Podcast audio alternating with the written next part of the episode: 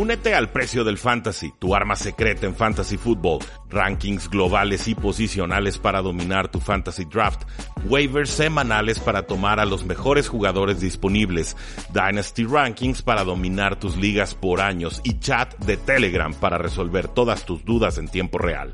Visita stam.store diagonal precio NFL o da clic al link en este episodio para suscribirte.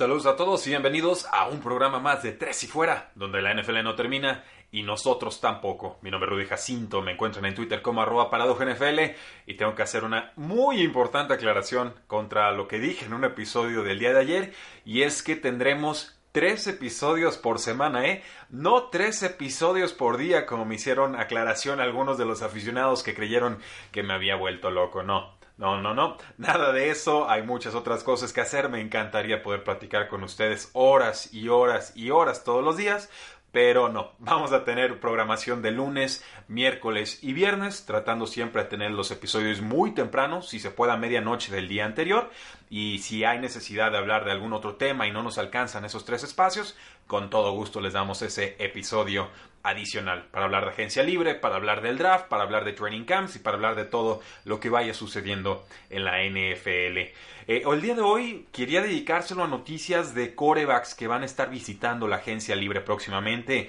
Hay un carrusel que se está preparando la NFL, una serie de movimientos en efecto dominó que se pueden dar a partir de la salida de varios mariscales de campo en los Patriotas, en los Chargers, en los Tampa Bay Buccaneers. Eh, no creo que suceda con los Saints. Podría suceder con los Cincinnati Bengals. Eh, en fin, hay en las panteras de Carolina muchísimos equipos que están involucrados o en busca de un nuevo mariscal de campo y que tienen muchas dudas sobre si regresará o no el veterano que tenían en esta eh, campaña 2019. Pero primero lo primero, Ian por de NFL Network nos dice que espera que los Chiefs le ofrezcan un contrato enorme a Patrick Mahomes en este offseason normal. Esto yo creo que va a ser el primer contrato de 40 millones de dólares anuales promedio.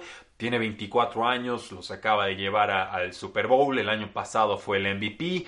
¿Por qué no se convertiría Patrick Mahomes en el jugador mejor pagado de la historia? El ojo aquí, el tema a vigilar es que también Deshaun Watson estaría en búsqueda de un nuevo contrato. Entonces, ¿Va a ser Patrick Mahomes el que dé el primer paso? ¿O está más bien esperando a que Deshaun Watson tenga su contrato, tener esa referencia y decir, pues yo valgo 3 o 4 millones anuales más que este mariscal de campo? Va a estar interesante ver quién es el que negocia y el que cede primero en sus pretensiones contractuales.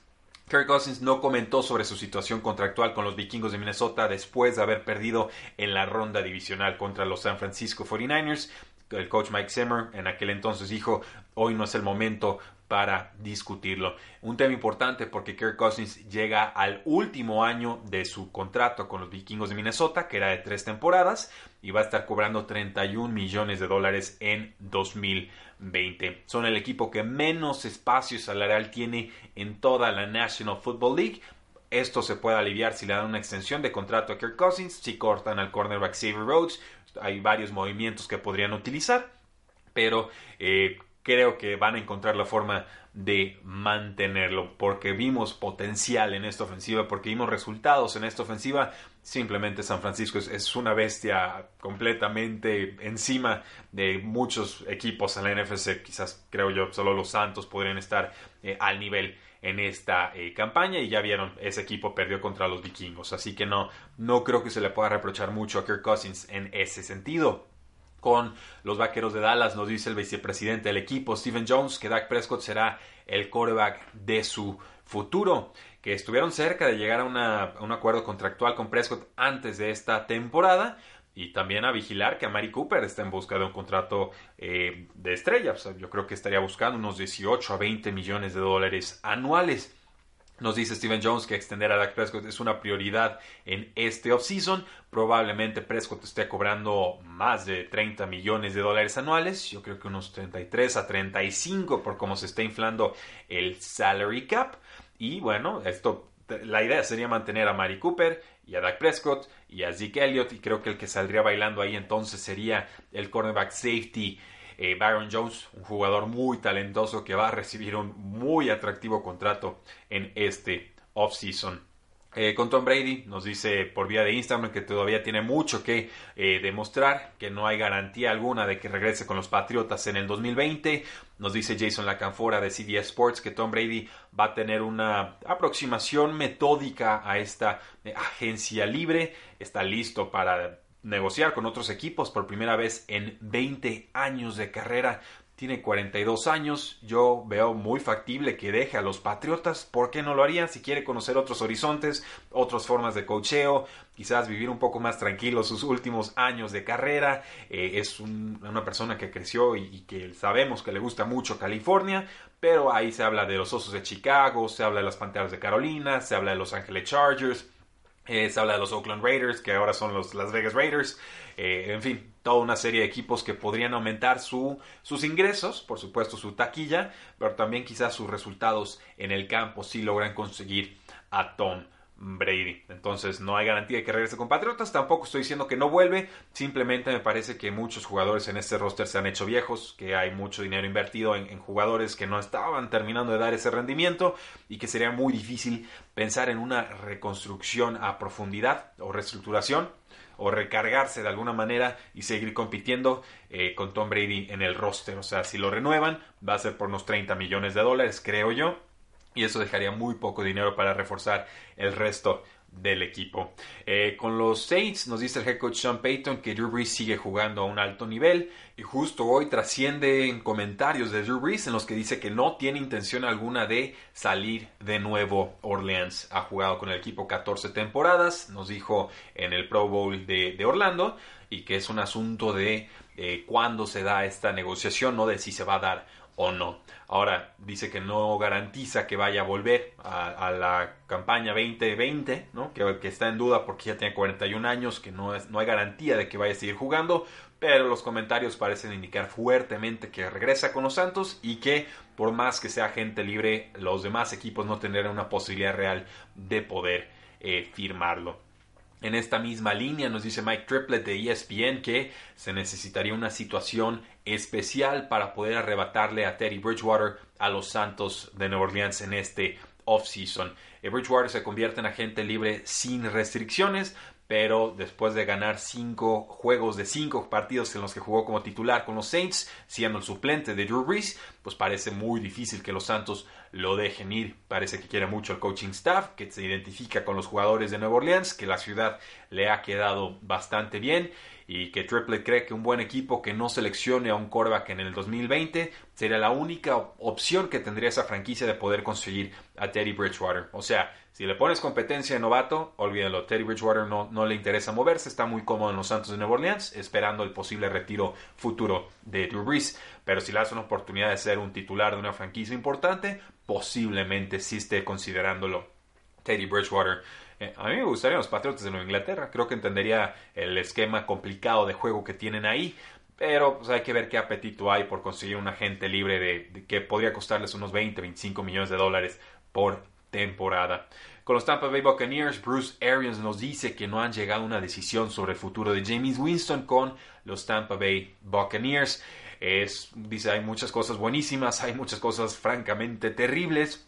Y pues bueno, tiene una relación ahí de touchdowns e intercepciones de 33 a 30, que es muy, muy preocupante, pero también, eh, pues bueno, lanzó para la octava mayor cantidad de yardas aéreas en la historia de la NFL con 5.109. Y aquí le lanzo la pregunta al público, ¿qué harían ustedes con, con James Winston? Son, son números esperanzadores en cierta manera, pero también muy preocupantes porque después de cinco temporadas James Winston no consigue arreglar su problema de entregas de balón, lo cual me hace pensar que siempre va a ser este tipo de mariscal de campo y lo cual me hace pensar que los Tampa Bay Buccaneers no deberían de invertir 30 millones de dólares en él. Eso es mi pensar, pero me interesa mucho saber qué harían ustedes. El coach Anthony Lynn nos dice que pues, no se van a comprometer a que Philip Rivers regrese a la franquicia de los Chargers en este 2020. Ya se mudó Philip Rivers, ya está en Florida, eh, una mudanza definitiva. No hay planes para regresar a California. Y entonces se habla de que posiblemente los Tampa Bay Buccaneers estarían interesados en Philip Rivers. Dependería del precio. ¿eh? A los 38 años yo ya vi muy desgastado, muy limitado del brazo al Phil Rivers, eh, ya con una toma de decisiones en pases profundos muy, muy errática. Y pues tendrá que competir en agencia libre con muchos mariscales de campo. Tom Brady, eh, Drew Brees, que decimos no creo que se mueva, pero ahí, ahí está en agencia libre, James Winston, Ryan Tannehill, Marcus Mariota, hasta Teddy Bridgewater, quizás Andy Dalton, no sabemos qué pase con Cam Newton. Eh, está, duro el escenario, ¿eh? El único que se desmarcó de esta agencia libre fue Eli Manning y creo que hizo bien porque no creo que lo hubieran firmado muy rápido en este offseason. Entonces no, no tengo tan claro que sea una buena decisión llevarse Philip Rivers con con Bruce Arians y ver qué puede hacer con esas armas. Hay, hay, mucho arsenal ofensivo en Tampa Bay, pero yo lo que vi de Philip Rivers no me deja para nada entusiasmado. Con los Indianapolis Colts, ojo aquí también, ¿eh? Jacoby Brissett no tiene un veredicto definitivo según el general manager de los Colts, Chris Ballard. Dice, en estos momentos, nos, asegura Ballard, diría que Jacoby es nuestro coreback titular. Hizo algunas cosas buenas, pero nuestro juego aéreo tiene que mejorar sin lugar a dudas. Cierro cita. Eh, los Indianapolis Colts podrían tomar un coreback con el pick número 13. No podemos descartar esa posibilidad. Brissett creo que empezó muy bien la temporada, esa primera mitad de campaña fue el último mariscal de campo en tener eh, pues todos sus juegos con dos touchdowns o más, o sea, el último en perder esa racha de dos touchdowns o más por partido en la segunda mitad se lastima y creo que eso lo limitó muchísimo en realidad. Entre lesiones de T.Y. Hilton, del roster en general y lo que sea que tenía Jacoby Brissett, yo lo vi muy mermado. No era el mismo mariscal de campo que a inicio de temporada. Eh, tuvo 6.78 yardas por intento de pase ajustado, fue número 23 de 42 en esa estadística importante. Mariscales de campo que lanzaron 100 o más pases en 2019. Entonces, un quarterback promedio, con poquito de promesa para más. Eh, y los Colts no se casan indefinidamente con él. Ojo ahí, creo que, que puede haber un nuevo mariscal de campo y hacerle muy seria competencia a Jacoby Brissett. Con los Dolphins nos dice el general manager Chris Greer que espera al 100% que Ryan Fitzpatrick regrese en el 2020. Le costaría unos 8 millones de dólares a Miami. Es, dinero bastante accesible para un quarterback eh, suplente, o sobre todo para un titular, pero para suplente también es un dinero más que adecuado. Jugó muy por encima de sus posibilidades. Ryan Fitzpatrick, 37 años, y viene de sus mejores números en las últimas cuatro temporadas. Tuvo un récord en ese periodo en cuanto a yardas aéreas con 3.529, en cuanto a pase de touchdowns con 20, en cuanto a yardas terrestres con 243. Esto a pesar de que la línea ofensiva de los Dolphins era muy, pero muy, pero muy, muy mala.